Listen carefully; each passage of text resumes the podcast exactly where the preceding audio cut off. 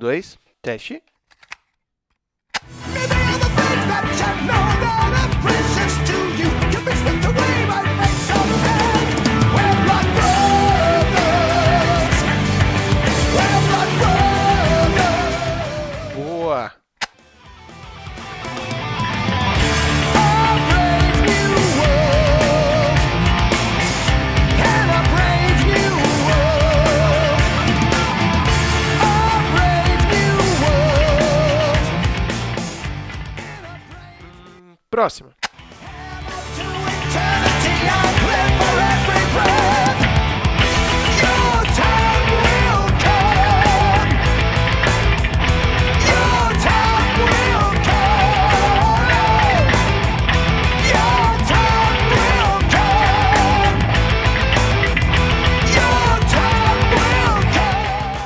Agora sim, vamos nessa.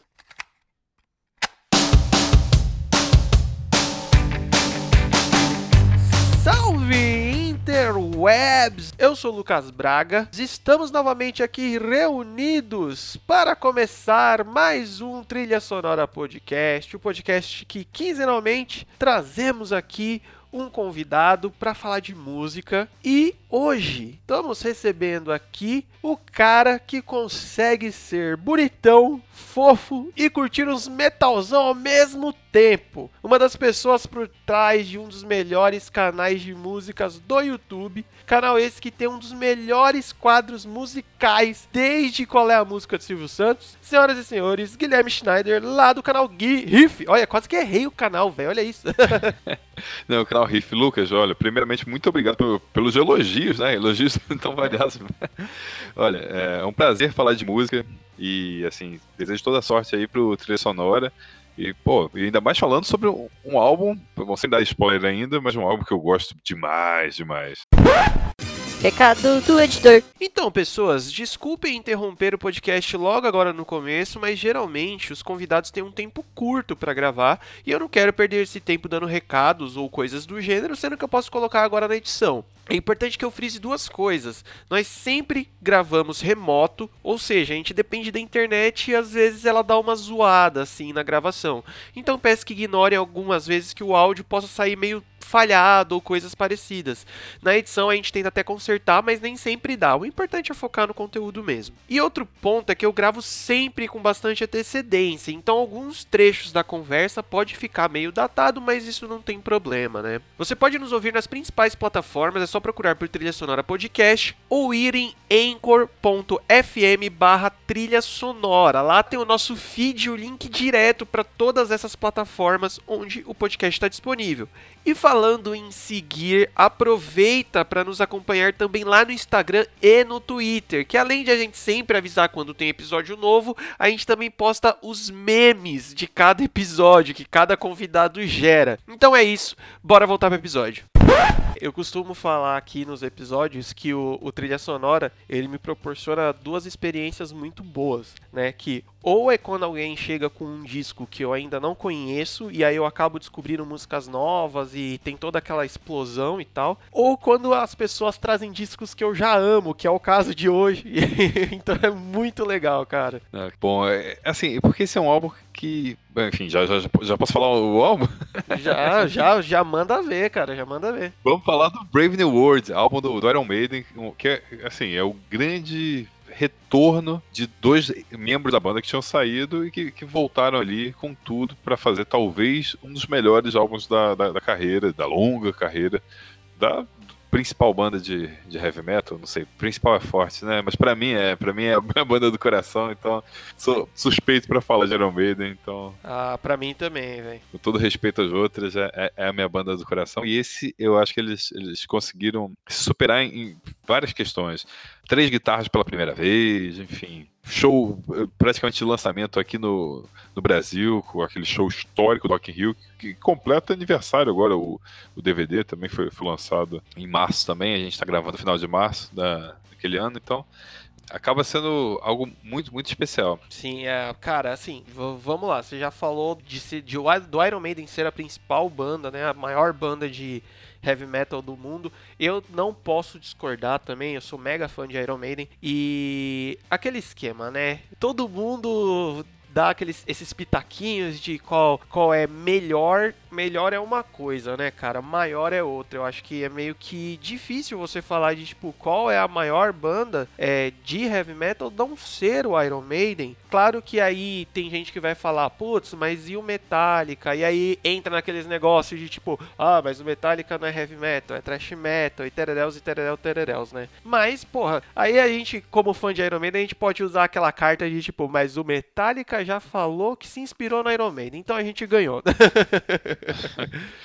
eu, eu, confesso com todo respeito ao Metallica, eu nem tinha pensado no Metallica, eu tinha pensado no Black Sabbath, né? Acho que se fosse colocar uma outra, assim, historicamente falando, o Black Sabbath ainda podia estar tá com uma cartada extra, mas enfim, é, no, no, final é tudo gosto também, né? Cada um tem sua preferência, né? E, enfim. É, música, quando a gente trata de música, a gente sempre tem esse ponto, né, mano? O gosto ele sempre grita alto também. Daí, por exemplo, no meu caso, já, na minha opinião, o Black Sabbath, ele não. Eu não colocaria como a, a maior, mas como a primeirona, né? Que realmente definiu o gênero e tal. Mas, é, mano, Maiden é uma coisa é, meu, é muito, para mim é absurdo falar do Iron Maiden, o tamanho que essa banda é e o tanto que eles produzem, o quanto que eles já produziram, o quanto eles continuam produzindo, sabe? é, é, é meio insano assim. Mas cara, antes da gente começar e entrar mais a fundo nesse nesse disco maravilhoso que para mim eu já vou já vou largar aqui também que é o meu disco favorito da Iron Maiden. Cara, uma coisa que eu queria te perguntar, os meus amigos que vão ouvir isso daqui vão falar assim que quando eu falar que eu não sou uma pessoa é, aberta assim, que fala pra caralho e tal, pessoa eu, eu, esqueci a palavra que fala. Ao contrário de introspectivo, eu esqueci agora. Mas enfim. Extrovertida? Extrovertido. É, se eu falar que eu não sou extrovertido, as pessoas vão falar que, que é mentira. Meus amigos vão falar que é mentira. Mas a minha pergunta é, cara, como é fazer aquele quadro do que você tá ouvindo agora? É, como que é o nome do quadro mesmo? Desculpa. É esse mesmo. O, o nome que você tá ouvindo agora. É como a gente bota é, no, no YouTube. Porque, velho, mesmo eu sendo um, tipo, um pouco mais cara de pau, de de conversar com o pessoal mesmo, com o pessoal que eu não conheço, esse, esse, negócio. Cara, deve ser muito complicado, né, meu? Você chegar na pessoa, botar a câmerona na cara, abordar a pessoa. Não, é, esse é um quadro muito especial pro, pro canal Riff, assim, a gente já tá. O canal Riff ele começou em 2012. Então agora em 2020 a gente completa oito anos, só que é, entre não é entre idas e vindas, né? Mas assim, começou em 2012, mas deu uma engatada mesmo em 2014, 2015.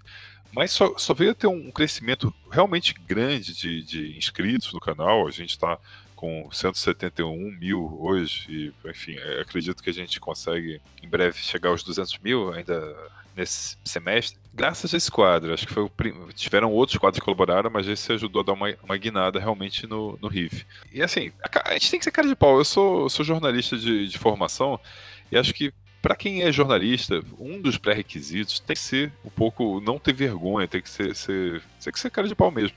Mas ninguém ensina a fazer isso. Eu também, eu não sei se eu estou fazendo do, jeito certo, mas eu, eu, vou pelo menos com a cara de pau e com a vontade de produzir algum conteúdo. Então, quando a gente vai para a rua, a gente pensa em muita coisa. Assim, é, eu tenho trabalho além do o riff não, não é o meu trabalho regular, né? Eu trabalho com em, em outro, eu trabalho com jornalismo, mas não no riff. Então, acaba sendo uma, uma, agenda ultra corrida, a gente tem que gravar tipo em uma hora, duas horas ali antes de eu, de eu ir pro meu trabalho. Então, é, acaba sendo tudo muito rápido. Então, isso ajuda a dar um empurrãozinho, sabe? Aquela coisa, você tem que ser rápido porque você não tem muito tempo a perder e, e outros fatores também. Você está na rua, você não pode ficar muito exposto, né? Porque vários fatores, na questão da criminalidade, a gente está com câmera, sabe? Com celular na mão. Então, a gente já gravou em muitos lugares assim que não tem uma fama boa, digamos assim.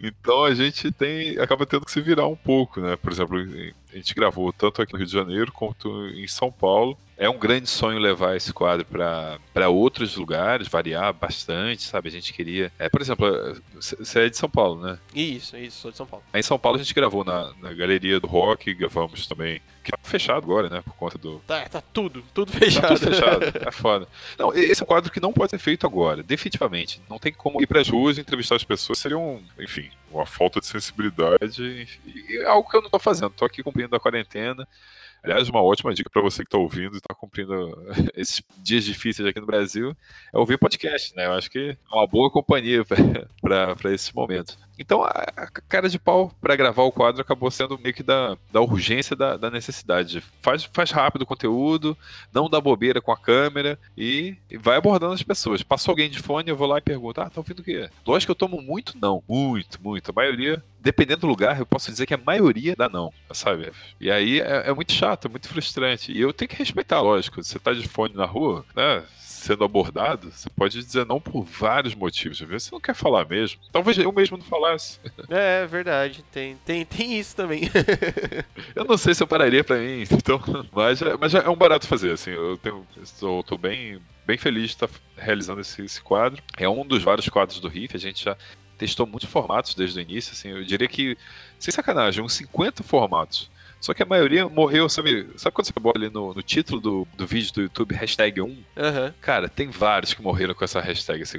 Primeiro, Nossa, primeiro da série, ah, vou gravar o segundo. Aí não grava nunca, pô, sei lá, não, não deu certo. Parte para tentar outra coisa. Mas é isso, a gente né, produzir conteúdo, é, não só de música, né? Mas na internet você tem que ir testando formato. Então, esse é um formato que eu acho que a gente chegou e, e vai manter assim que der para voltar pra rua, né?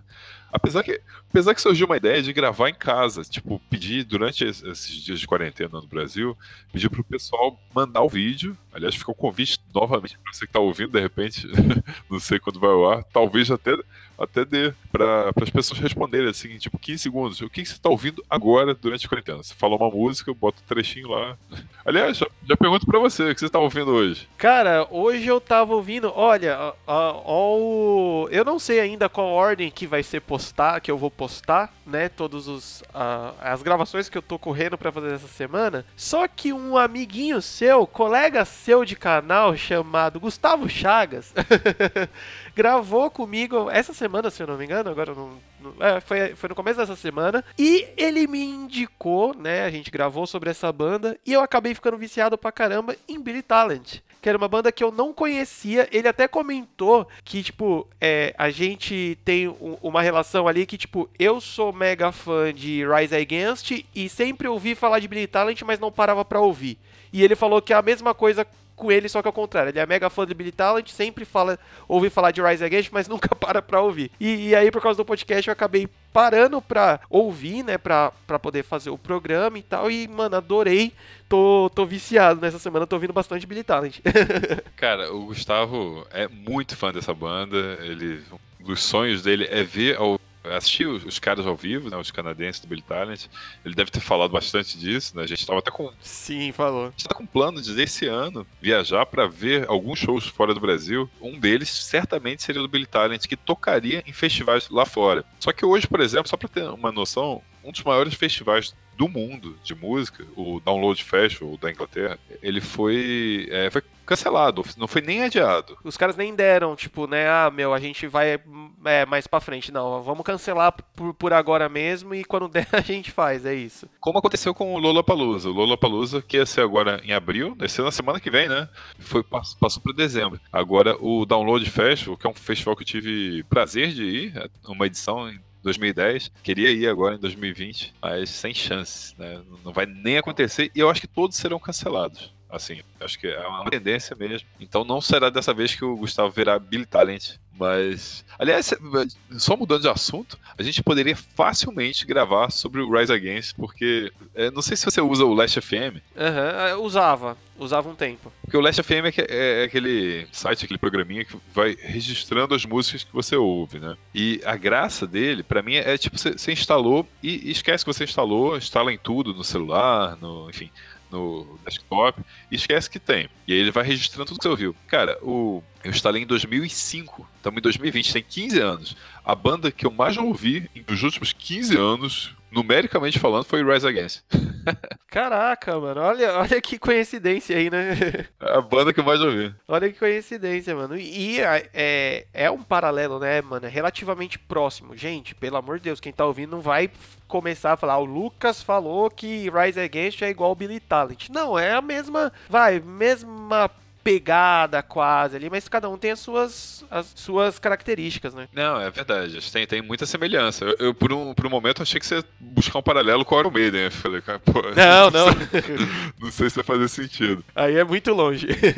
não, é um hardcore melódico que, cara, eu gosto, gosto muito mesmo. Podia falar de qualquer álbum deles aí. Fica aí a dica pro futuro.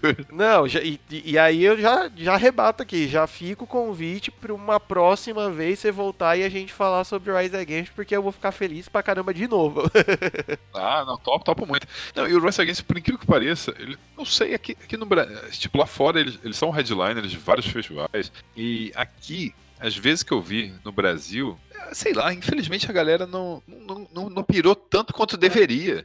O show aqui do Rio de Janeiro que eles fizeram, que foi. Cara, que ano que foi aquilo? Nossa, eles abriram pro. Ah, foi no ano que teve o Maximus Festival. Chegou aí no, no Maximus? Ah, vi. É, eu fui. Eu fui no, no show do Maximus e o show deles foi. Não, assim, 2017, se não me engano. Tem até um vídeo no Riff, foi uma, um dos vídeos que eu mais me orgulho do canal Riff. Aliás, se você não conhece o canal, é um vídeo que eu super recomendo, que é a cobertura do, do Maximus Festival. Um vídeo de meia hora, com imagens bonitonas, assim, meio que road trip, mostrando como é que foi a viagem Rio-São Paulo e, e o festival. Que... E o evento tava bonitão, né, meu? Não, irretocável. Um dos melhores festivais que eu já fui na vida. Cara, o show do Rise Against eu curti muito, eu cantei do início ao fim. É, mas eu queria falar do show do Rio de Janeiro, que ninguém prestou atenção. Era impressionante, estava muito, muito vazio, porque eles tocaram abrindo pro Prophets of Rage. E aí a galera ignorou completamente, chegou mais tarde, e, enfim. E é um show, o show do Rise Against é tão pegado, né, cara? Ele, eles se dão bem, assim, né? Tipo, se dão o que eu digo, eles têm uma entrega no palco tão foda, né? É, é complicado, né, meu? E aí no, no Maximus eu, eu achei o show deles entre aspas, né, um pouco apagado, porque foi lá no outro palco, né, meu, lá embaixo, longe do, dos dois palcos principais e tal.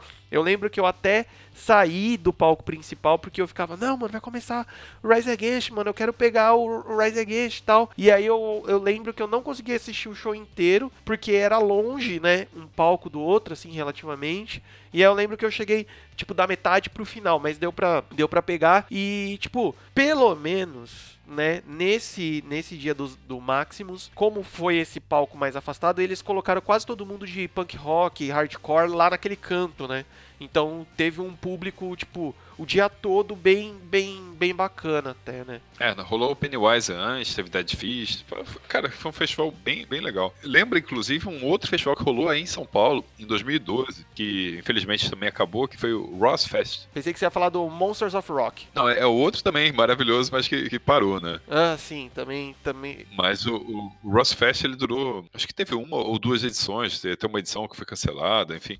Mas a edição de 2012 é, teve dois dias seguidos e o Rise Against tocou nos dois dias. E assim, com diferença de setlist, assim, o segundo dia foi muito melhor, inclusive. Olha só, olha a gente falando de Rise Against aqui, ia falar de Iron Maiden já. Não, cara, essa é a intenção do, do podcast, é a gente ir conversando e pode ficar tranquilo que na hora certa o Iron Maiden ia voltar.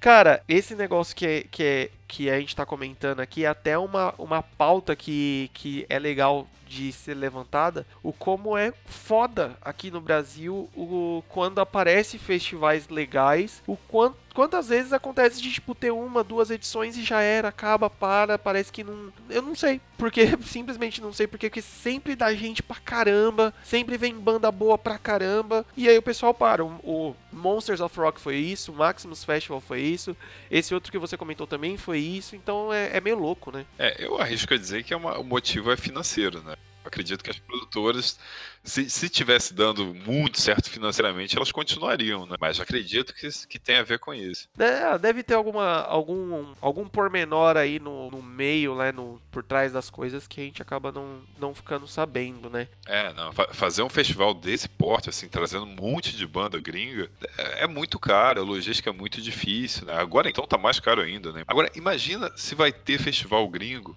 rolando aqui no Brasil agora com dólar na casa dos 5 reais. Eu acho mais difícil, inclusive, a gente voltar a sonhar assim, ah, vai ter de novo o Maximus, o Monster. O... Acho pouco improvável nesse momento, mas acontece muito aqui. Já tiveram muitos festivais que morreram. Me lembro, por exemplo, alguns morrem para dar espaço para outros, né? Eu me lembro que aí em São Paulo eu fui é, em 2010 no SWU, aí depois virou o Maquinária, que tinha, dizer, o Maquinária tinha rolado antes, depois. Então, tiveram festivais que, que foram dando espaço a outros, né? O Maquinária, o SWU, essa lenda que foram a base do, do Lola Brasil, né? Parte da produção. Ah, cara, mas é. é... Infelizmente a gente pode resumir tudo isso como é Brasil, né? pois é. Mas enfim, vamos, vamos, vamos voltar e falar dos tiozão, vamos falar da, da nata da nata do metal, porque, cara, como você falou, Brave New World, o, a volta, né, do nosso querido Bruce Dixon, depois de alguns anos, ele saiu em 93, volta em 2000, é, não, é que assim, né, no coração dos fãs foi mais, muito mais tempo, né, e aí volta também o Adrian Smith, que tava fora da banda, desde 90. Cara, é, é um negócio maluco, né? Porque se tem um peso, né, em cima desse álbum, é, antes dele ser lançado, óbvio, antes de virar essa coisa gigantesca que ele, que ele virou, de tipo assim, tá, e aí? Então, os boletos estão atrasados, por isso estão voltando. É, vocês estão malucos de colocar três guitarristas junto. Bruce e Steve se resolveram, vão continuar se bicando. E aí, e aí saiu essa obra-prima, né? Pois é, é acho que é, é, importante falar, antes de mais nada, como você já antecipou, ele é muito marcado pelo retorno. Né? É um álbum. Que, que a fase de ouro do, do Iron Maiden, que a maioria dos fãs vai, vai colocar que foi até ali o, o Seven Son of Seven Son, é, os primeiros álbuns ali, enfim, aquela coisa mais clássica, e depois tem dois álbuns que, que já com uma formação com o Jenny Gears, né, quando, quando ele entra, o guitarrista, né, pro No Prayer for the Dying, que, que é um álbum que divide muito opiniões. Eu, realmente eu acho que é um, talvez seja o álbum mais fraco da banda. É, é, difícil dizer também qual que é o mais fraco, né? Mas é, é um que, que para mim poderia ser o No Prayer. Ainda com Bruce, né? E depois teve o Fear of the Dark, que também eu não sei se estaria entre os meus favoritos. O, o fato é que depois vem a fase do Blaze Bailey, com a saída do, do Bruce Dixon, que, que, a maioria dos fãs critica, apesar de eu defender. Já, já gravei um outro podcast com, com a galera do Crazy Metal Mind, é, falando sobre o justamente sobre um outro álbum do, do Iron Maiden que foi The X Factor, do Blaze, que,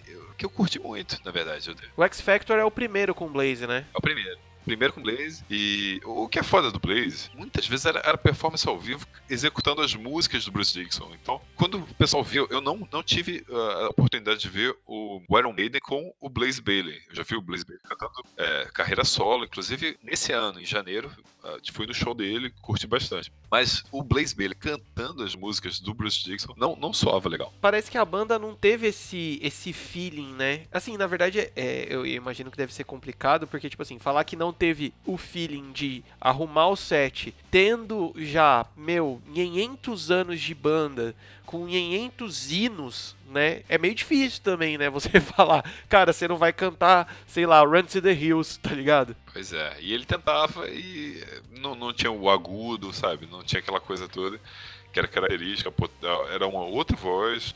Eu curto Blaze Bailey, mas os fãs estavam sedentos pelo retorno do, do Bruce, que estava voando na carreira solo. A carreira solo do Bruce Dixon é maravilhosa e é outra carreira que, que, me marcou muito que o primeiro show, o grande show que eu vi na vida internacional, que eu considero meu primeiro show, foi em 99, no show do Bruce Dixon. Então, eu tava no auge ali da. Sabe, sabe quando. Eu acho que a gente é mais fã da banda quando a gente acaba de descobrir ela e ela pá, estoura na, na, na tua cabeça e, sabe, fica.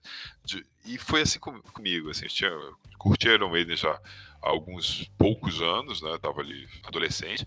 E, cara, quando eu, quando eu fui no show do Bruce Dixon, na, naquela época tinha sido anunciado o retorno é, dele. Assim, foi bem, bem, bem na época. Então a galera pirou muito. O show dele solo foi incrível. Da, da turnê do Chemical Wedding, que é muito melhor do que é, alguns álbuns do, do Iron Maiden.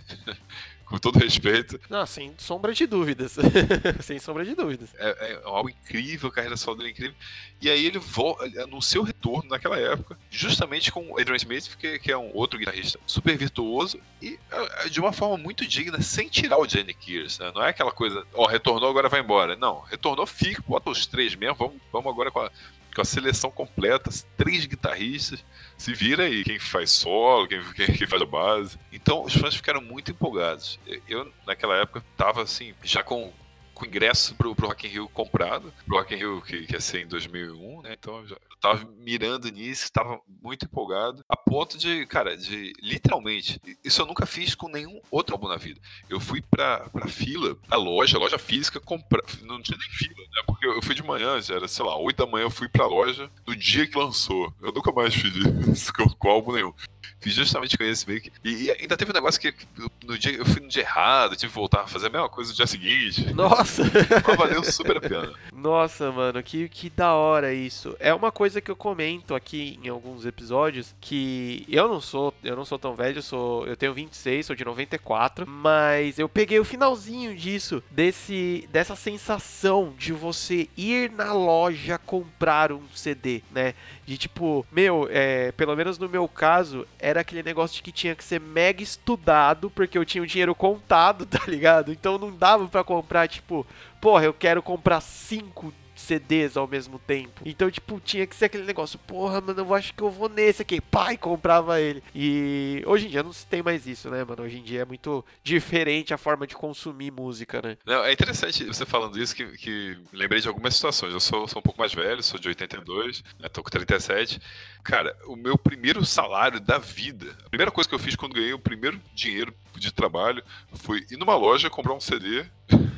E o CD era do Bruce Dixon, era o Balsa Picasso. Olha aí, Olha aí Eu meu. já, já- eu já tinha outros CDs, eu tinha CDs que, que eram da, da minha irmã, por exemplo, que ela, que ela curtia também heavy metal, então tinha um, ah, de certa forma, foi ela que me introduziu ao mundo do, do rock, do metal, mas o primeiro dinheiro que eu tirei do bolso pra comprar de trabalho foi justamente do, do Bruce Dixon, então é alguém que marcou muito. O primeiro show foi dele, enfim. Então eu tava muito empolgado com esse show, com esse retorno, eu achava que ia, ia dar super certo, e deu, deu super certo. Ainda tô falando isso enquanto estou segurando literalmente o CD do, do Brave the World aqui, tô, tô- tô vendo aqui, a capa é linda, enfim, a arte é toda muito, muito bem feita. E assim, eu não compro CD mais, né? Quem compra CD hoje em dia?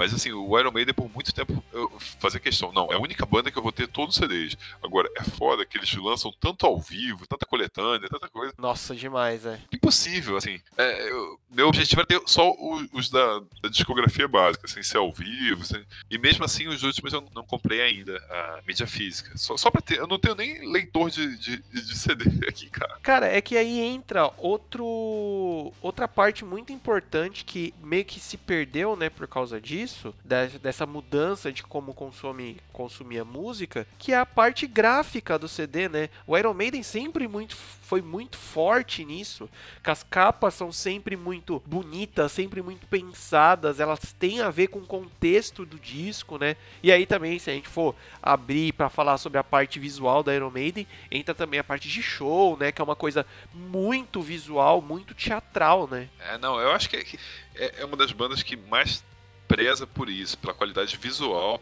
Os shows eh, são absurdamente teatrais mesmo, né? Que, questão do cenário. O show, por exemplo, que eu vi no ano passado aqui no, né, nessa última turnê, que teve, fui no, no Rock in Rio. Porra, os caras levaram um avião pro palco, sabe? É, é absurdo. E as capas são um show à parte. É difícil dizer, inclusive, qual, qual a melhor capa do Iron Maiden. Aliás, pra você, qual que é a sua capa favorita? Cara, é, é meio complicado. Primeiro que também aí já entra outra, outra parada que o, meio que junto com o que você falou, porque tem as capas dos ao vivos que também são únicas, tem as capas dos singles, né, que também são bonitas pra caramba, mas eu acho que eu ainda prefiro, acho que a do Number of the Beast eu acho que muito bonita e muito, tipo, eu, eu, eu, como eu falei, eu sou bem mais novo, né, de quando foi lançado o álbum, e eu fico imaginando, cara, imagina isso quando foi lançado, saca? Devia ter sido muito impactante. Ah, não, legal. Com certeza teve muita polêmica a capa do Number of the Beast, aquela questão de ter o, o Ed é, usando, manipulando o diabo ali, que o diabo tá manipulando o Ed. Mas eu, assim, coloco a do Somewhere in Time, é uma que, que marcou muito, que ela tem, é cheia de, de detalhezinhos, assim, De easter eggzinhos, né? muitos. Tem, tem, um monte de coisa ali, então é bem bacana. Mas a capa do Brave New World é legal, porque o, o Ed ele aparece de uma forma etérea, sabe? Ele, ele, ele é uma nuvem, sabe? É meio que uma ameaça que vem do céu. Então é uma coisa que não, não, não é muito físico, né? não é um corpo. né? E sei lá, dá, dá, dá pra viajar aí nessa capa. E aí conversa, né? Que nem eu falei, a parte gráfica sempre conversou com o disco, porque, meu, Brave New World, né? Falando sobre um mundo novo, e aí a gente tem uma cidade toda futurista ali, né? E tal. Então, velho, é, sempre foi. É, essa parte sempre foi muito pensada dentro do Iron Maiden. Eu acho que é uma, uma Londres, na verdade, porque é a cidade de Londres, é que, é que eu acho que é aquela ponte do, do Rio Tamisa, que divide a cidade, enfim, eles botando uma marca da, da Inglaterra e botando ultra futurista, né? Tem Sim, tem umas torres meio doidas assim e tal, né? carro voador. É verdade. Cara, sempre nos episódios eu tenho, eu faço algumas perguntas que, tipo, padrão já, né? Você já deu uma passada de leve por elas aqui, mas eu vou fazer elas diretamente, que aí a gente já deixa registrado e vamos entrar nelas aqui já. Cara, por que você escolheu esse disco? Então, é, é a minha banda favorita, o Iron Maiden, e aí eu ti- ti- tem que escolher algum deles, né? Eu acredito que o Brave New World, ele não é exato, Pra muita gente, não vai ser o melhor álbum, por conta do, do número de clássicos que vai, vai ter o Number of the Beast, o número de clássicos que vai ter o Power Slave, enfim, outros álbuns assim da, da, da- da fase de ouro da banda, né? Mas pra mim, ele acaba sendo muito especial por isso. É um álbum que, ainda dessa nova fase, mostrou que a banda teve uma renovação, sim, porque muita banda fica marcada no início de carreira. E eu, eu vejo a carreira do, do Iron Maiden dividida por fases. Os dois primeiros álbuns ali, fase do Paul Dayano, enfim, uma, uma coisa mais crua, de certa forma, muito boa, curto demais. Depois da entrada do, do Bruce, e aí você tem aquela formação quinteto maravilhosa, até ali o, o Seven Son of Seven Son. Depois tem dois álbuns que já são sem o Adrian Smith e, e tem alguma mudança na sonoridade, ali uma certa entre safra que vai seguir ali com os dois próximos álbuns que tem é, o Blaze Bailey cantando. E aí com Brave New World acaba tendo esse retorno à essência, à origem ali do do Bruce Dixon, com músicas muito inspiradas, que estão, algumas estão no setlist até hoje. E, enfim, depois a, a carreira seguiu dessa forma também. Os álbuns são, são, de certa forma, lineares. É uma banda que, que sempre se manteve fiel à sonoridade, ao heavy metal tradicional, clássico. Tem algumas mudanças com o tempo, mas é, eu, eu gosto pra caramba. E acho que foi também isso que eu falei do momento. Um momento que eu meio que tava descobrindo a banda. Ele, em 99, que eu falei que eu fui no show, eu tava com que tava com 17 anos, 16, 17 anos. Acaba sendo uma, uma fase que você se apaixona muito musicalmente, né? Acho que quando a gente tá ali no final da adolescência, quando a gente pega alguma coisa, eu falo, vou levar pra vida toda, e de fato levei. Já tô. continuo ouvindo como, como se fosse um adolescente e, e curto demais. Naquela época ainda foi, foi essa conjunção de coisas, né? tinha esse. curtia muito Iron Maiden, foi- eu diria que foi a banda que me levou pro rock. Assim, eu estudava é, em colégio público aqui do, do Rio de Janeiro, e cara, no colégio, assim, nos anos 90, todo mundo ouvia funk, funk carioca, que era aquele funk. é, que acabou sendo um funk que tá- é bem diferente do que é produzido hoje, né? Que é, sei lá. Era mais aqueles negócios tipo Claudinho e Bochecha, por exemplo? Isso, isso, que era mais melódico, que era mais cantado, sabe? Eu só quero ser feliz. É, eram os funks clássicos. E todo mundo ouvia, e chegou um ponto que não tinha, não tinha pra onde correr. Ele, eu, acabei, eu também ouvia. É normal, né, velho? E aí eu, eu fui ouvindo muitas coisas diferentes, outros ritmos, ali no, na pré-adolescência, até que fui apresentado ao Iron Maiden pelo Power Slave, que, que é uma, porra, muito foda aquele álbum. E assim, foram dois álbuns que, que marcaram minha vida. O Power Slave, que foi apresentado, assim, sei lá, quando eu tinha uns 13, 14 anos, e o Lavota Novo, do Raimundos. Descasso. Então foi, então foi um de rock nacional e outro de, de rock internacional. E aí eu não parei mais. Falei, caramba, que isso? Não, não que eu tenha deixado de ouvir, respeitar outros gêneros, eu ouço bastante coisa diferente, a gente é bem eclético, mas entrou no coração a partir daí. Essa devoção com Maiden começou aí. Boris Slave, e logo depois que ele anuncia um show e anuncia retorno. Eu tive o prazer de encontrar o Bruce Dixon nessa época, numa história muito doida, cara. Deixa eu até contar isso aí, cara. Por favor. Cara, é, tinha, tinha uma rádio aqui no Rio de Janeiro. Tinha, tem, né? Uma rádio chamada Rádio Cidade, que é a principal rádio rock daqui, como é aí em São Paulo com, com 89, né? Teve, teve aqui também, mas é, aqui tá mais tempo. E eu tava ouvindo um programa deles com uma entrevista é, com o Bruce Dixon. Ele tava no estúdio da banda. é, O estúdio da banda, não, desculpa. Ele tava no estúdio da rádio, aqui no Rio de Janeiro, quando tinha lançado o single de Wicker Man, né? Que foi a primeira música, a primeira faixa. Tinha só lançado o single. E tava só anunciando a data do álbum. Então tinha saído a música. é, já tinha ouvido pela internet. A internet ainda era precária naquela época, mas existia, né? Funcionava. Demorou uns dois dias pra você conseguir ouvir. demorava muito, mas funcionava. Mas o fato é que eu tava ouvindo no rádio falou: não, cara, é, o Bruce Dixon tá saindo aqui do estúdio e tá indo pra TV, TV Brasil gravar uma, uma entrevista, um programa às seis e meia da tarde. Eu tava tomando banho, com febre em casa. Caraca. E aí eu vi isso, o quê? Pô, vai gravar lá? Era relativamente perto. Pegar um ônibus, é papo de 15 minutos, eu tô, tô lá. Fiz isso na hora, sabe? nem sei o que eu tava fazendo, saí correndo pra lá. Cheguei não tinha ninguém. Assim, cheguei na porta da rádio, da, da, da TV, no caso, da emissora, não tinha ninguém. Olhei para um lado, olhei para o outro. Passou uns três minutos, chegou. Eu vi, vi virando a esquina um carro com, com, um monte de carro atrás, com gente correndo literalmente atrás. É o carro que tava transportando o Bruce, era uma, uma van, né? Uma van e alguns carros atrás. Eu tava ali na porta da emissora sem ninguém. E aí eu tava do lado de dentro. E foi, foi uma cagada, porque o. Eles fecharam o portão com a van, a van entrou, os seguranças fecharam e eu tava do lado de dentro. Nossa, velho. E tinha um funcionário, um funcionário que falou: Não, chega aqui, chega aqui. E o cara era fã do Iron Maiden e ele também era funcionário da emissora e falou: Não, espera aqui, fica, fica aqui mesmo que, que vai dar tudo certo. E eu fiquei do lado de dentro sem, sem entender direito o que, que, tinha pra fazer. E aí, e aí sai o Bruce Dixon da van, só eu, eu era o cara e eu, que era o cara meu ídolo eu tava com os encartes, eu pensei, antes de sair de casa, sair do banco, peguei todos os encartes que eu tinha, do Bruce Solo, do, do, do Iron Maiden, e levei, dei uma ajoelhada no chão e coloquei pro, pro cara autografar com uma canetinha, né, que tinha levado. Falei, Bruce, Bruce, sei lá o que eu falei, fiquei emocionado. Até ralei meu joelho, saiu até um sanguezinho na hora. E ele autografou tudo, cara. Fiquei felizaço. Porra, mano. E aí, ainda tem uma cagada de ser. É, esse funcionário fala: Não, entra aqui. E eu acabei assistindo o programa no estúdio, quer dizer, tinha um estúdio, que, enfim, assisti lá dentro, consegui ver o Bruce de perto, dar entrevista, e quando ele saiu para dar entrevista, eu saí do programa também, porque eu não queria ver o programa, queria ver o cara, e ainda consegui tirar umas duas ou três fotos com ele. Aliás, fica o um apelo aí para se você tava nesse dia. Eu, eu, não faço a mínima ideia que quem tirou essas fotos, eu nunca vi essas fotos. Nossa, velho! Caramba, eu queria muito ver essas fotos, mas dificilmente vou vou encontrar nessa vida. Porque era com câmera analógica, né? E ninguém tinha câmera digital naquela época, não tinha celular. Então, tipo, acabou. Eu nem, nem peguei o contato das pessoas que conseguiram tirar também, que eram fãs que tinham entrado de algum outro jeito por lá. Perdi a foto. Caramba, pensar que eu tive uma. Que... Mas ganhou a história, cara. Não, a história é maravilhosa, os autógrafos são, são maravilhosos. Assim. Ele, deu, ele foi super simpático, deu uma cenadinha no final ali. Porra. Porra, que história genial, velho. Que, assim, aleatória, né? Não, e, e isso, isso ajudou, a, respondendo agora a sua pergunta, isso ajudou muito esse álbum a, a ficar marcado para mim, porque foi dessa turnê, quer dizer, dessa turnê, dessa. Ele tinha ido lá lançar esse single, era esse momento do Bruce Dixon voltando. E quando entregaram o álbum, porra, esse álbum é muito bom, 10 faixas. É difícil até escolher, assim, enumerar quais são os melhores. É, não sei se, se, vai ser uma das perguntas disso, mas. Não, não, relaxa, isso não.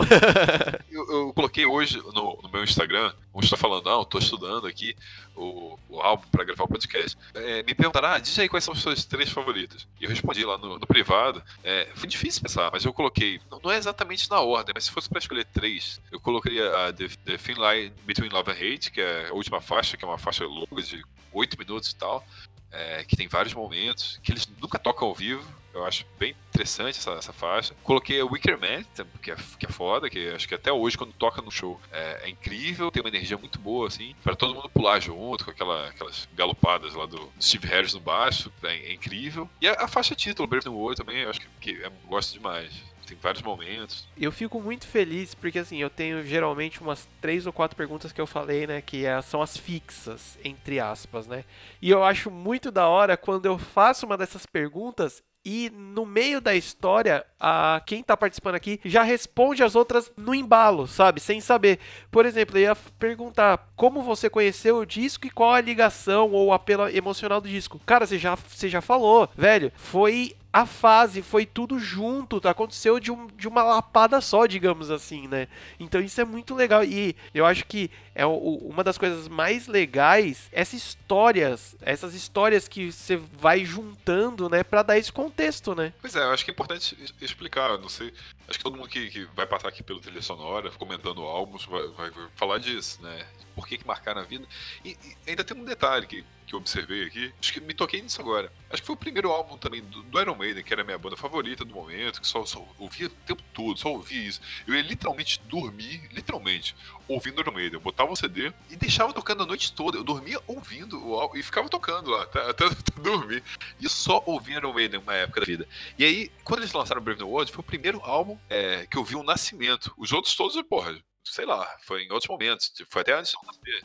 Mas é que foi o primeiro álbum inédito desde que eu tinha me tornado fã, enfim, que, e que eu acompanhava de fato o lançamento em, em várias nuances, né? Ah, cara, eu costumo falar que o Iron Maiden é uma banda que todo mundo que gosta de rock metal, esse negócio, vai convergir em algum momento pra ouvir, pra curtir. Não tô falando que vai virar fã, coisa do gênero, mas não tem como, né, você gostar de rock e metal e não passar por Iron Maiden. Mas, cara, eu acho uma banda muito apaixonante quando você entende, digamos assim, ela. Quando você. Mano, parece que dá um clique assim, você fala, puta, eu gosto muito disso.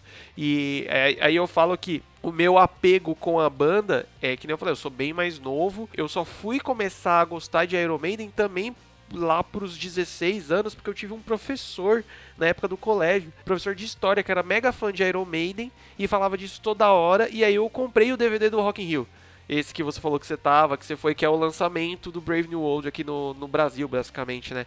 E aí, mano, você vê aquele show que é o, o, o, o começo do show são as três primeiras músicas do, do álbum mesmo, né? Velho, que coisa, tipo, visceral, que coisa que junta tudo, né? Junta a música que é muito muito forte, muito pesada, assim, não pesada só no, no quesito, tipo, metal da coisa, mas, porra, tem letra para você pensar, pra você prestar atenção, tem todas as nuances, e aí você vê os caras de. Hoje ele já tem os seus 50, 60 anos, mas na época de 40 e poucos anos, não parando no palco, pulando de um lado pro outro, principalmente o Bruce, né?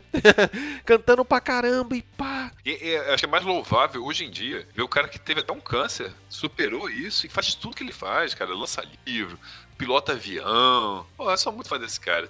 Tem que terminar de aproveitar esse dia de quarentena, terminar de ler a, a biografia dele, que foi lançada aqui no. Aqui no Brasil, foi lançada em português. Tem um livro aí pra, pra, terminar de ler. Faz, faz pouco tempo, né? Faz uns dois anos só que lançou, não foi? Aqui no Brasil? Foi, foi é, relativamente recente, né? Acho que foi, foi isso, tem dois anos. Mas eu comprei, comprei na época, mas não acabei não lendo. Não, é, é, é, um dos livros que eu, que eu tô atrás aí já.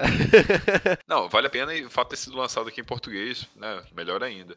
É, é que é uma banda que tem uma, uma, ligação muito forte com o Brasil, né? Em geral. Eles, como você falou, teve o DVD, o CD e DVD do, do Rock in Rio. Eles vieram muitas vezes ao Brasil e, e sempre dizem que aqui talvez seja um dos públicos mais é, apaixonados, né? Assim, é muito clichê a banda falar isso. Né? Ah, vocês são os melhores. Mas assim, eles têm uma ligação de fato com o público daqui. É, saiu uma, uma, um levantamento que dizia que o brasileiro era o público que mais ouvia no Spotify o Iron Maiden. São Paulo é a cidade do mundo que mais ouve Iron Maiden. Caraca. Segundo dados do Spotify. Então isso é curioso, né? Não, e aí comprova que, meu, sendo bem sincero, eu acho que é ano sim, ano não eles vêm pro Brasil, né, basicamente. Só de Rock in Rio eu vi, caramba, eu acho que vi quatro vezes no Rock in Rio. Caraca, todas as vezes quase. Não sei se eu tô me perdendo aqui nos números, três talvez. É, 2000, é, foi 2001, o do Rock in Rio e os dois últimos que vieram. Ah, é foda. E acho que quando tiver tem que ir, quem nunca viu tem que ver, porque ao vivo é foda.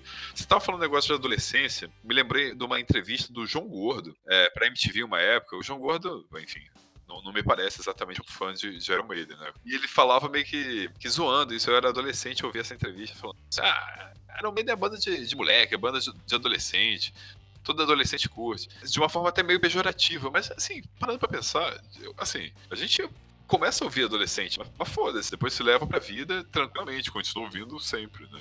Porque se teu professor de história te apresentou, talvez ele tenha, talvez tenha feito um gancho com a quantidade de músicas com referências históricas. Com, Sim. Várias músicas, assim, tem a ver com, com algum livro, tem a ver com algum... Não, tinha, tinha na, na apostila que ele fez pra gente, tinha a letra de Run to the Hills e toda a ligação com a expansão americana, os caramba quatro, cara. Acaba tendo, tendo essa, esses elos possíveis, né? O a própria Brave New World é baseada num romance, né? Que eu fiquei maluco pra ler, ainda não consegui pegar esse esse, esse livro aí parece ser interessantíssimo, inclusive. Não, pois é, eles têm muitas referências, assim, com é, um livro de ficção científica, né, do, do autor americano, que acaba, eh, desculpa, britânico, que acaba tendo essa, eh, enfim, esse, esses ganchos, né, eles têm, têm muito, muitos ganchos com, com a literatura, com o cinema, com as artes em geral, com a história. Cara, é, é bem lúdico até, né? Não lúdico da forma pejorativa ou infantil da coisa. É lúdico no sentido de, mano, você consegue, eles conseguem passar a mensagem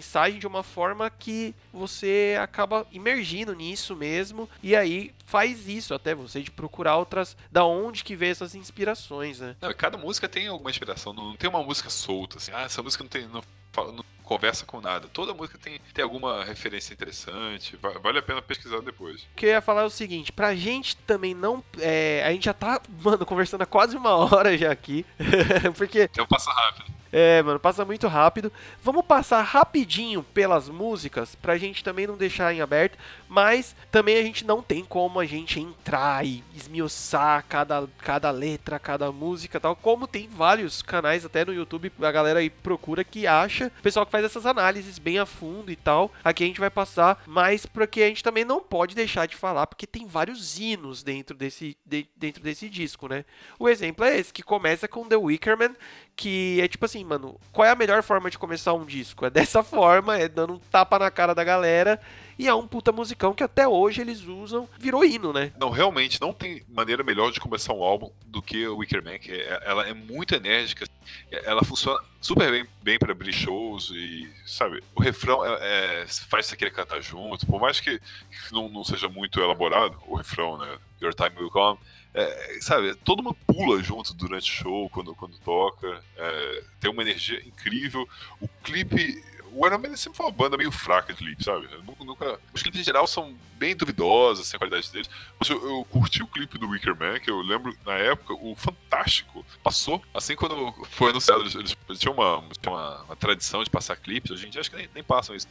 Quando tinham grandes lançamentos. E, porra, passou no Fantástico, assim, quando lançou o clipe. Era, foi incrível, achei aquela coisa, nossa, estão voltando, aquele ô. Oh. tem, tem, esse álbum é cheio de ô, ô, ô, né? Que, que marcam muito os shows do Iron Maiden, aquela coisa de cantar junto, quer dizer, o público ele participa ativamente e, enfim, Bruce comanda isso muito bem. É, e aí acho que o Wickerman ficou no setlist de muitas turnês por conta disso. E cara, um negócio que para mim é insano nessa música é, principalmente na parte do refrão, é o pedal do Nico, né, o baterista, porque tipo, em uma pessoa sã, uma pessoa normal, uma pessoa desse planeta faria isso num pedal duplo, né? Ele não, ele mete um pezinho só e vai embora e o pedal moendo, né? Não, o Nico é um caso a ser estudado, na toa que vários é, bateristas. Eu, antes de mais nada, eu não sou um toco absolutamente nada, eu sou só um fã, né? Mas o, o, Nico tem essa. Ele costuma dar muitas aulas, muitos workshops por aí, inclusive já aqui no Brasil, sobre isso, essa técnica que ele tem de, de, pedal um só, dentro do metal e fazer tudo que ele faz, o cara é, é, um monstro, né? Tem que tirar o chapéu mesmo. Não, é de outro, de outro planeta que ele faz com um pedal só, né, velho? Na sequência, a gente tem a Ghost of Navigator, que aí mantém essa, essa tradição que você falou. Dos, mano, Iron Man tem refrão marcante, né? Que nem você falou, não é nada extremamente trabalhado e tal, mas tem uns refrão pra realmente, mano, vamos abraçar o coleguinha e vamos pular pra caramba, né? Não, e essa música é interessante que ela acaba sendo. Tem um diálogo, essa Ghost of Navigator, é, ela tem uma história que, é, de certa forma, uma continuação. Ela foi anunciada, pelo menos dessa forma. Uma continuação da Rhyme of Asian Mariner, né, que é do, do Power Slave. Então acaba sendo uma continuação daquela história daquele mesmo é, navegador, daquele mesmo. Que, enfim, não dá para comparar as músicas, né? A Rhyme, para mim, é um, um, clássico absoluto, uma faixa de 14 minutos, talvez uma das mais ousadas da carreira do, do Iron Maiden. Mas achei interessante essa ideia de fazer um diálogo e musicalmente, acho que também tem, tem, tem. eu gosto muito do momento que a levada fica mais rápida. Cara, depois a gente, na sequência, a gente tem a Brave New World, que você já comentou aí que é uma puta de uma música épica até, né, velho? Contando aí, já também falando sobre, sobre o, o livro, né, que inspirou o disco todo, né? Um, uma música mega até etérea, assim, né? Não, curto demais. É, essa que eu coloco uma, a minha favorita, né? Então, é, fazendo essa reflexão, acho que, que é, é, talvez seja a, a melhor, né? Como... Sim, sim, é, é uma música gigante, né? Galera que tá ouvindo a gente agora, a gente vai. Não vai ter como a gente abrir todas as, as músicas aqui, porque a gente já conversou pra caramba sobre o contexto. E é aquele negócio que eu acho que a gente. Ah, eu, falo, eu falo muito, cara, foi mal. Não, que, cara, é exatamente isso que eu quero pro, pros programas ficarem realmente legais, tá ligado? Instrutivos. E a gente comentou, acho que a gente chegou a comentar lá no comecinho que, meu, falar de Iron Maiden é muito difícil, porque tem muita coisa, né, pra gente falar. Então, assim, eu vou passar o setlist da, das outras músicas que não são menores, tá? Quem tá ouvindo o podcast agora, para pra ouvir esse disco. E aí a gente já vai passar pras impressões finais porque que nem eu falei, velho, Iron Maiden é uma coisa muito grande, é muito difícil da gente sintetizar e falar rápido em uma hora, que é geralmente o tamanho do, do programa. A gente tem a Blood Brothers, temos The Mercenary, que sempre eu me enrolo para falar isso, Dreams of the Mirror, The Fallen Angel, The Nomad, Out of Silent Planet e a The Thin Line Between Love and Hate, que você falou que é uma das suas favoritas e fecha o álbum de uma forma genial, né, velho? Não, é, é um álbum com, com, algumas faixas bem grandes, né? Você pega a Dream of Mirrors, tem 9 minutos, a The Nomad tem 9 minutos, a The Thin Line tem 8 minutos, então é uma tradição do Iron Maiden fazer faixas grandes. É, tem algumas coisas assim a observar. Essa faixa é, é uma que, que, pouca gente dá, dá, dá, bola, é uma que, que, eu realmente recomendo, tá ali entre as minhas favoritas. A The Fallen Angel é outra que também pouca gente fala, mas que eu acho incrível, é, mas que nunca também entrou em, em setlist, né? Como você falou, eles vieram pro Rock in Rio, fizeram um show com, a base dessa turnê, eles fizeram até um setlist ousado, tocaram aqui, foram cinco músicas desse álbum, né? Tocaram a Wicked Man, Ghost of Navigator, tocaram a Dream, o Brand New World, Blood Brothers e Dream of Mirrors. Então, assim, tocaram cinco, metade do álbum. É, e a The Mercenary também tocou. Então, na verdade, tocaram mais da metade. Então, no, lançamento, no show do DVD, do CD, eles tocaram seis músicas de um álbum de dez. É, pô, incrível, bem, bem ousado isso e deu super certo. As quatro de fora de, dessa posteridade, que foi a Finline Between Love and Hate, que foi a Out of Silent Planet, que tem, inclusive, saiu como single, mas não, não entrou nessa. É interessante também a The Nomad e a Fallen Angel. Fallen Angel eu acho que é a melhor de todas. Mas a Nomad tem um detalhe que eu acho que vale a pena comentar, que é uma música interessante para mim é o solo final dela. É um solo plagiado, né? É, foi uma grande polêmica do, com uma banda chamada Beckett, que o Steve Harris viu em 1973. Em 74 ele no ano seguinte ele começa a se, se inspirar né, na, na, criação do, do Iron Man. No ano seguinte ele começa a né, seus trabalhos de composição. Ele acabou inspirado ele admitiu recentemente, dois anos atrás, e eles pagaram 630 mil euros para continuar tocando a, a Hello Be by the Name no, no setlist pra essa banda Beckett, que é uma banda que ele é fã, ele admitiu isso, que se inspirou. Olha que loucura, essa música que se chama Life Shadow, da banda Beckett, é, serviu pra, de base para duas músicas do Iron Maiden. No Power é, a letra é muito parecida, muito, é, é plágio que chama, né? Mas enfim. Mas assim, foi, foi uma maneira de homenagear a, a, a banda. A, a, letra é extremamente parecida com a Hello Beat by the Name. E a melodia, a, o solo de guitarra apareceu em The Nomad, muitos, muitos anos depois, né? Que foi quando eles lançaram no ano de 2000, né? Quando saiu, saiu em abril de 2000, né? em maio de 2000, Brave New World. Então essa faixa, se você ouvir a, a tal da Beckett, Life Shadows, Life Shadow, é, é idêntico. É impressionante. Eles tiveram que pagar uma, uma grana. Então até bandas grandes como Iron Maiden. Caraca, eu não sabia disso tudo. Disso tudo aí eu não sabia, não. Ainda mais da parte da grana. eu tava vendo a notícia agora, saiu no site português falando desse valor: 620 mil euros a Brian King. Pra continuar tocando. Pra continuar tocando. Eles entraram em acordo, o Steve Harris falou que é fã tal, que era um dos álbuns favoritos dele. A vida é isso, nada, nada, nada é, se cria, tudo se copia, né? A gente vai se inspirando. Tudo é, tudo é inspiração. Cada um vai fazer do seu jeito, mas é, vale muito a pena como curiosidade. Se você é fã de Iron Maiden, procura aí Beckett. Beckett é B-E... É, B-E-C-K-E-T-T, 2-3, Life Shadow. É bem, é bem legal a música. Fica, fica a dica aí. Eu também vou dar uma olhada disso, porque eu, eu tinha ouvido falar, mas eu acho que eu nunca parei para ouvir a música em si. Gui, pra gente já ir pros finalmente, que já tá grandão o podcast, eu não quero também te atrapalhar mais aí nessa noite. Cara, se a gente fosse fazer um, um catadão, sabe? Tipo, um resumão sobre as impressões desse disco, como que você descreveria isso pra gente? Acho que, que esse é um, um álbum que tem, tem uma boa dose de, de ousadia do, do Iron Maiden de nesse retorno do, principalmente do Adrian Smith, colocar três guitarras e elas são utilizadas sim no álbum. Você percebe ali que cada guitarrista tem suas marcas diferentes em som. Para quem é mais entendido de guitarra, de fato, que não é o meu caso, consegue diferenciar com muita tranquilidade. Mas até os fãs assim mais, mais antigos de Iron Maiden falam, pô, não, você tem até a cara do Jenny Gears, você tem até a cara do Dave Murray, você tem a cara do Adrian Smith. Então tem, tem essa ousadia, essa, esse peso de guitarra. As músicas são feitas para você cantar junto, são cheias de o, o, o, pra você, todo mundo. São pensadas em estágio lotado, sabe? Eles, eles pensaram nisso. Não, tem aquele momento que é para todo mundo bater palma e acompanhar, tem um momento para todo mundo pular junto. É matemático, né? O Steve Harris estava empolgado, a gente sente muita energia, parece que estava todo mundo muito feliz de estar lançando isso e eles conseguiram, é, talvez, é, salvar uma carreira. Salvar é meio. Mas, junto com o Blaze Bailey, que eu volto a dizer, curto demais Blaze Bailey, eles estavam numa decadência. É, em relação a números, em relação a pontos de vista dos fãs, e conseguiram ali, num retorno, apresentar músicas que ficaram marcadas pau a pau com clássicos, né? O Wicker Man entra no setlist e vai ser cantado, porra, tranquilamente. Se eles quiserem cantar Brave New World, a galera vai cantar junto. Se quiserem cantar Blood Brothers, que é a outra que continua no setlist, muito por, por, uma questão do Steve Harris, que foi uma música feita em homenagem ao pai dele, né? É a única faixa do álbum que é assinada só por um único membro, que foi é uma, uma música quase que solo do Steve Harris, é, mas continua no setlist, a galera canta junto também. Então é um álbum que, que, é interessante. Por, por esse. É difícil dizer um motivo só, né? Mas. É a soma de tudo. Cara, eu até deixei anotado aqui que a, a minha impressão nesse sentido, tipo, complementando o que você falou, é que todo mundo tava no pique de fazer um álbum foda, né? Tipo, o, o Bruce e o, e o Steve parece que eles se entenderam no sentido de, tipo, meu, a gente é melhor junto, a gente é melhor sem tretinha, quando a gente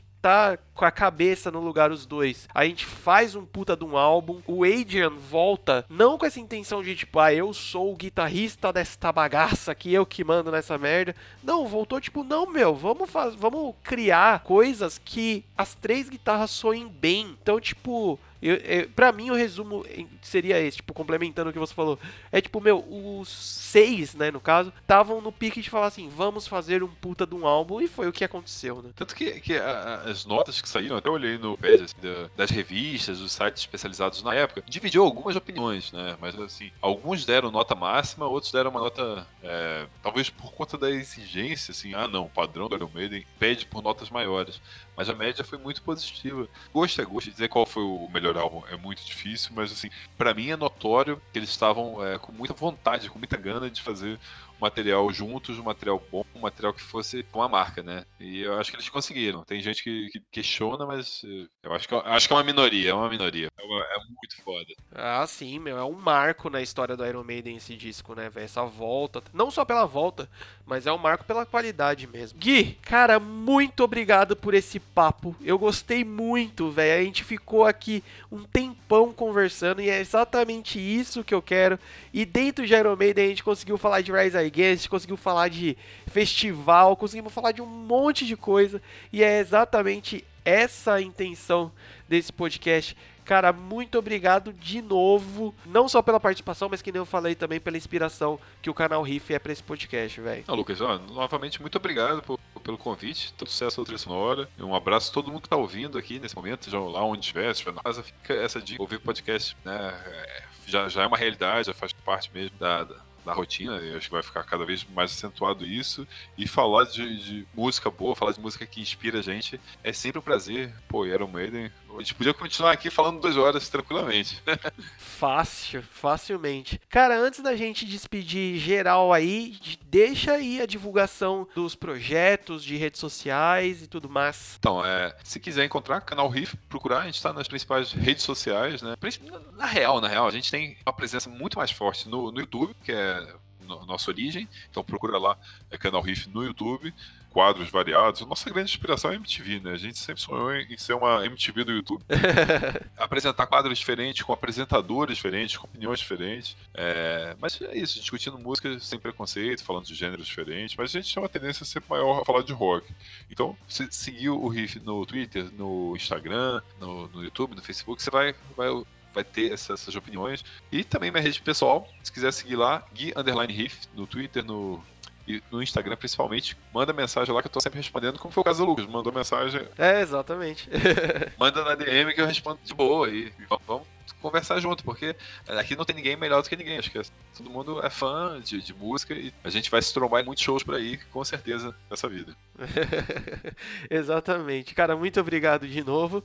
E galera que tá ouvindo até aqui, muito obrigado por terem ficado com a gente até esse momento. Não se esqueçam de nos seguir lá no Spotify e no Instagram. Dá uma força, dá uma moral pro projeto crescer e aí é bom que sempre que lançar coisa nova, você vai ser avisado lá. Muito obrigado por terem ficado até aqui. A gente se vê no próximo episódio e tchau.